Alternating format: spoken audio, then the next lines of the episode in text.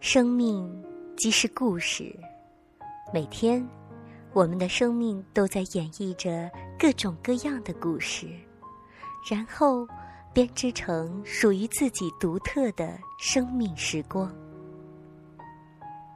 时光，故事，用声音留住时光里的你。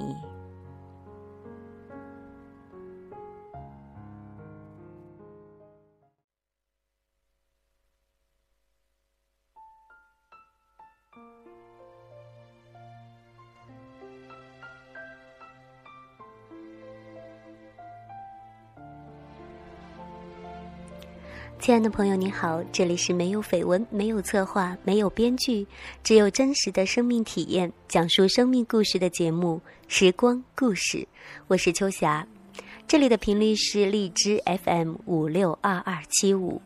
如果你愿意在声音的世界里与我们一起分享你的生命故事，记录自己的同时温暖别人，可以将你的故事发送至邮箱。二六九幺二九幺零九七 qq.com，可以将你的故事发送至邮箱二六九幺二九幺零九七 @qq.com。今天是九月二十七日，周六。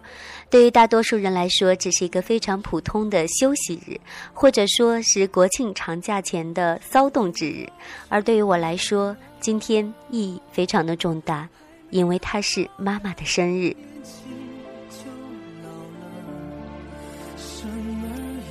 所以在这里要祝福妈妈生日快乐，每天都快乐。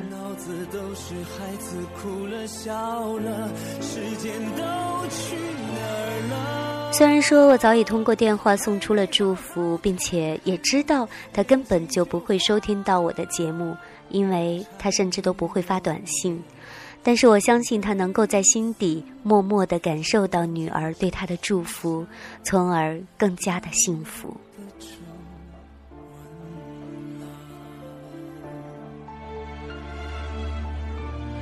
我跟妈妈之间有着太多的故事，可是细想，无非也就是喜爱、讨厌、排斥、理解这样一个过程。在不同的时期，我们经历着不同的故事。当我有时间在心底梳理一次的时候，我对妈妈的理解又会多了一份。曾经我以为她是妈妈，就应该是完美的，完全按照自己的想象去塑造母亲的形象。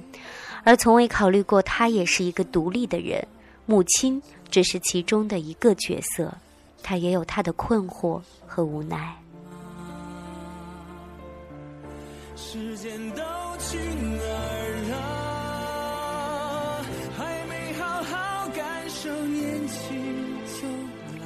当我把她作为一个独立的人来看的时候，我发现，其实她是一个非常不错的妈妈。如果我是他，也许做的还不如他。他在用自己知道的最好的方式来爱我们。下次一定找时间好好的整理一下我和妈妈之间的故事，与各位分享。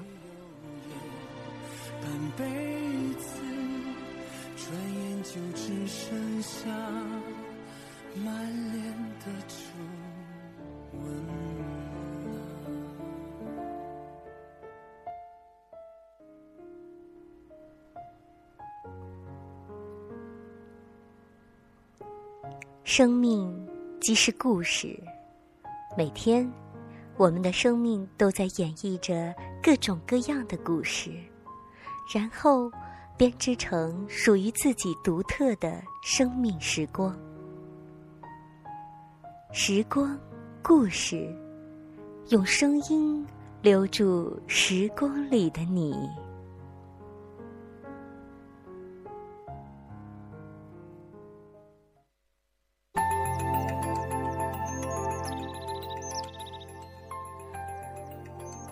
欢迎继续回来，《时光故事》。今天在节目当中要分享的是胡适和他母亲之间的故事。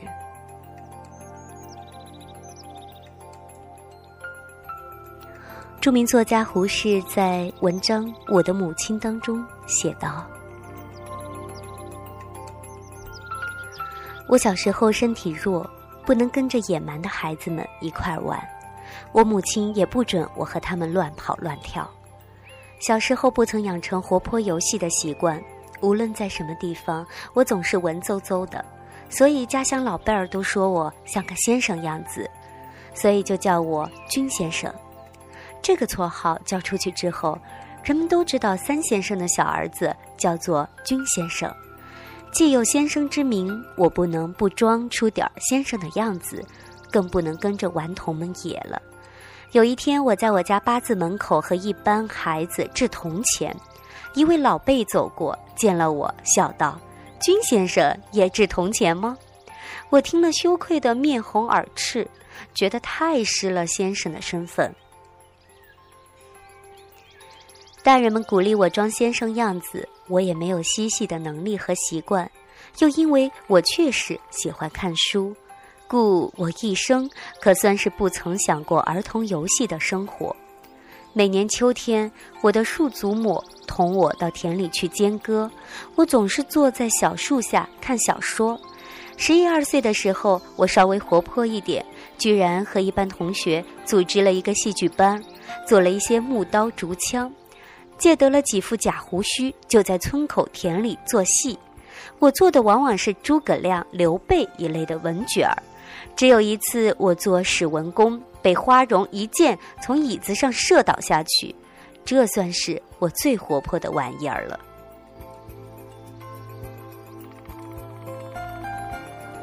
我在这九年，也就是一八九五至一九零四之中，只学得了读书写字两件事。在文字和思想的方面，不能不算是打了一点底子，但是别的方面都没有发展的机会。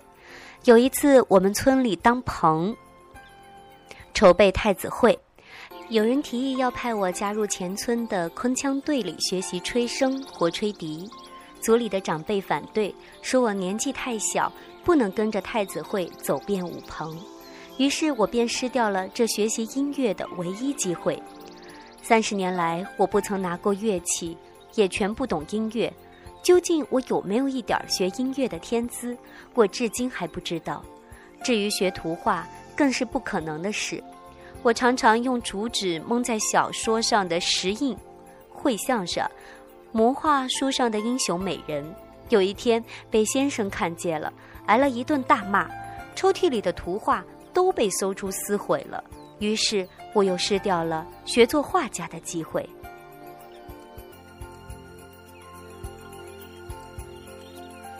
但是这九年的生活，除了读书看书之外，究竟给了我一点做人的训练。在这一点上，我的恩师便是我的慈母。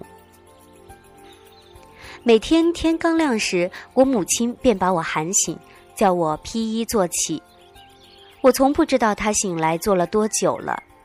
她看我清醒了，便对我说：“昨天我做错了什么事，说错了什么话，要我认错，要我用功读书。有时候他对我说父亲的种种好处。他说：‘你总要踏上你老子的脚步。我一生只晓得这一个完全的人，你要学他，不要跌他的骨。跌骨就是丢脸、出丑的意思。’他说到伤心处，往往掉下泪来。”到天大明时，他才把我的衣服穿好，催我去上早学。学堂门上的钥匙放在先生家里，我先到学堂门口一望，便跑到先生家里去敲门。先生家里有人把钥匙从门缝里递出来，我拿了跑回去，开了门，坐下念生书。十天之中，总有八九天我是第一个去开学堂门的。等到先生来了，我背了生书，才回家吃早饭。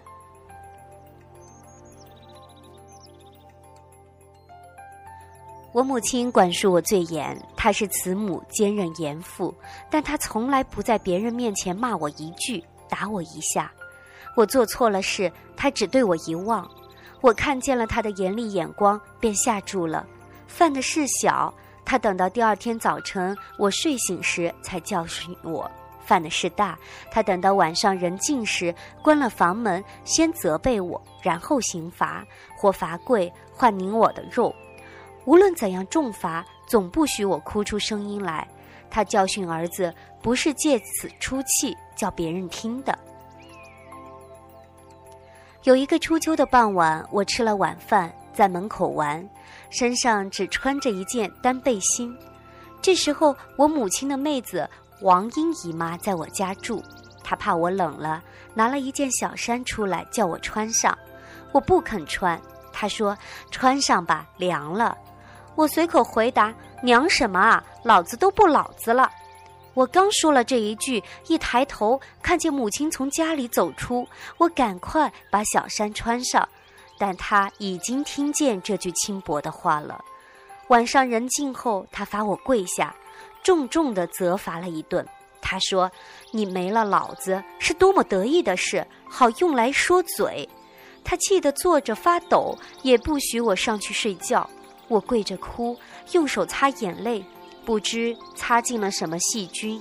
后来足足害了一年多的眼翳病，医来医去总医不好。郭母亲心里又悔又急。听说眼翳可以用舌头舔去，有一天她把我叫醒，真用舌头舔我的病眼儿，这就是我的严师，我的慈母。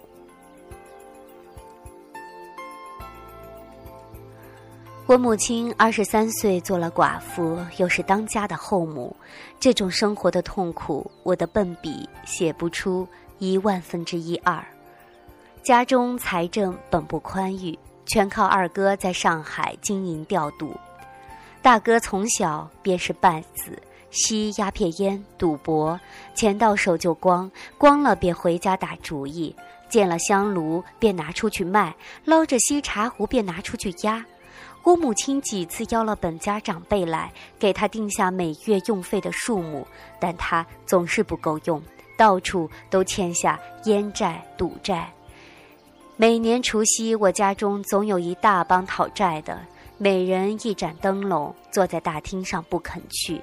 大哥早已经避出去了，大厅的两排椅子上满满都是灯笼和债主。我母亲走进走出，料理年夜饭、拜神、给压岁钱等事，只当做不曾看见这一帮人。到了近半夜，快要封门了。我母亲才走后门出去，央求一位邻舍本家来到我家来，每一家债户开发一点钱，做好做歹的讨债的才一个一个提着灯笼走出去。一会儿大哥敲门回来了，我母亲从不骂他一句，并且因为是新年，他脸上从不露出一点怒色。这样的过年，我过了六七次。大嫂是个最无能而又最不懂事的人，二嫂是个很能干而又气量很窄小的人，他们常常闹意见，只因为我母亲的和气榜样，他们还不曾有公然相骂相打的事。他们闹事时只是不说话不搭话，把脸放下来，叫人难看。二嫂生气时脸色变青，更是怕人。他们对我母亲闹气时也是如此。我起初全不懂得这一套，后来也渐渐懂得看人的脸色了。我渐渐明白，世间最可厌恶的事，莫如一张生气的脸；世间最下流的事，莫如把生气的脸摆给别人看，这比打骂还难受。我母亲的气量大，性子好，又因为做了后母后婆，她更是事事留心，事事格外容忍。大哥的女儿比我只小一岁，她的饮食衣服总是和我的一样。我和她有小争执，总是我吃亏。母亲总是责备我，要我事事让她。后来大嫂、二嫂都生了儿子了，他们生气时便打骂孩子来出气，一面打一面用尖刻有刺的话骂给别人听。我母亲只装作不听见。有时候她实在忍不住了。便悄悄走出门去，或者到左邻厉大嫂家坐一会儿，或者到后门到后邻杜嫂家去闲谈。她从不和两个嫂子吵一句嘴。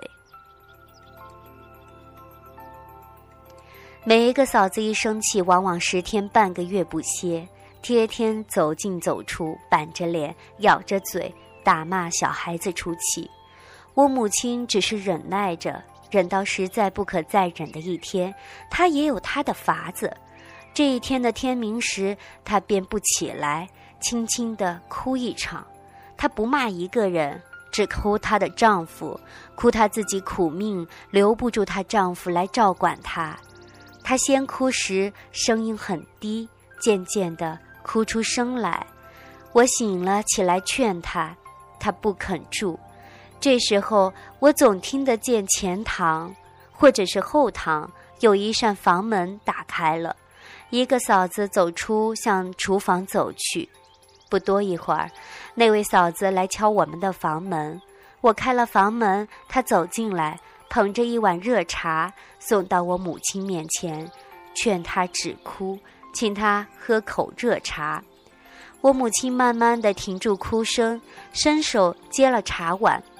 那位嫂子站着劝一会儿，才退出去，没有一句话提到什么人，也没有一个字提到这十天半个月来的气脸。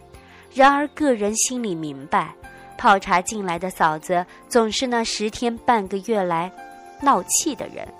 奇怪的很，这一哭之后，至少亦有有一两个月的太平清静日子。我母亲待人最仁慈、最温和，从来没有一句伤人感情的话。但她有时候也很有刚气，不受一点人格上的侮辱。我家五叔是个无正业的浪人，有一天在烟馆里发牢骚，说我母亲家中有事，总请某人帮忙，大概总有什么好处给他。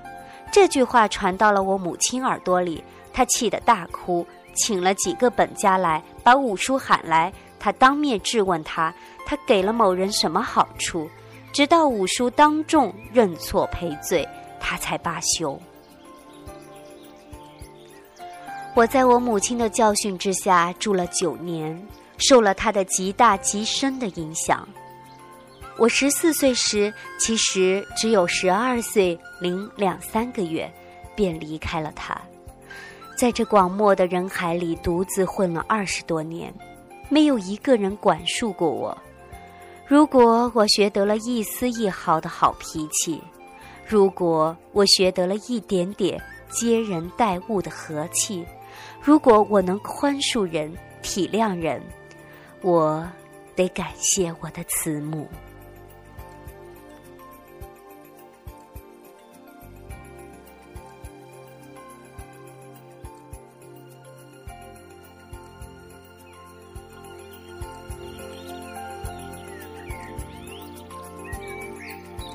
今天与大家，今天与大家分享的就是胡适的《我的母亲》。如果各位朋友跟自己的母亲有一些什么故事想要与大家分享，都可以将你的故事发至邮箱二六九幺二九幺零九七 at qq dot com 二六九幺二九幺零九七 at qq dot com。我相信每个人的妈妈在自己的心中都是有着非常重要的分量。我们的性格、我们的习惯，很多都习自于我们的母亲。时光故事，感谢你的聆听，我们下次节目再会。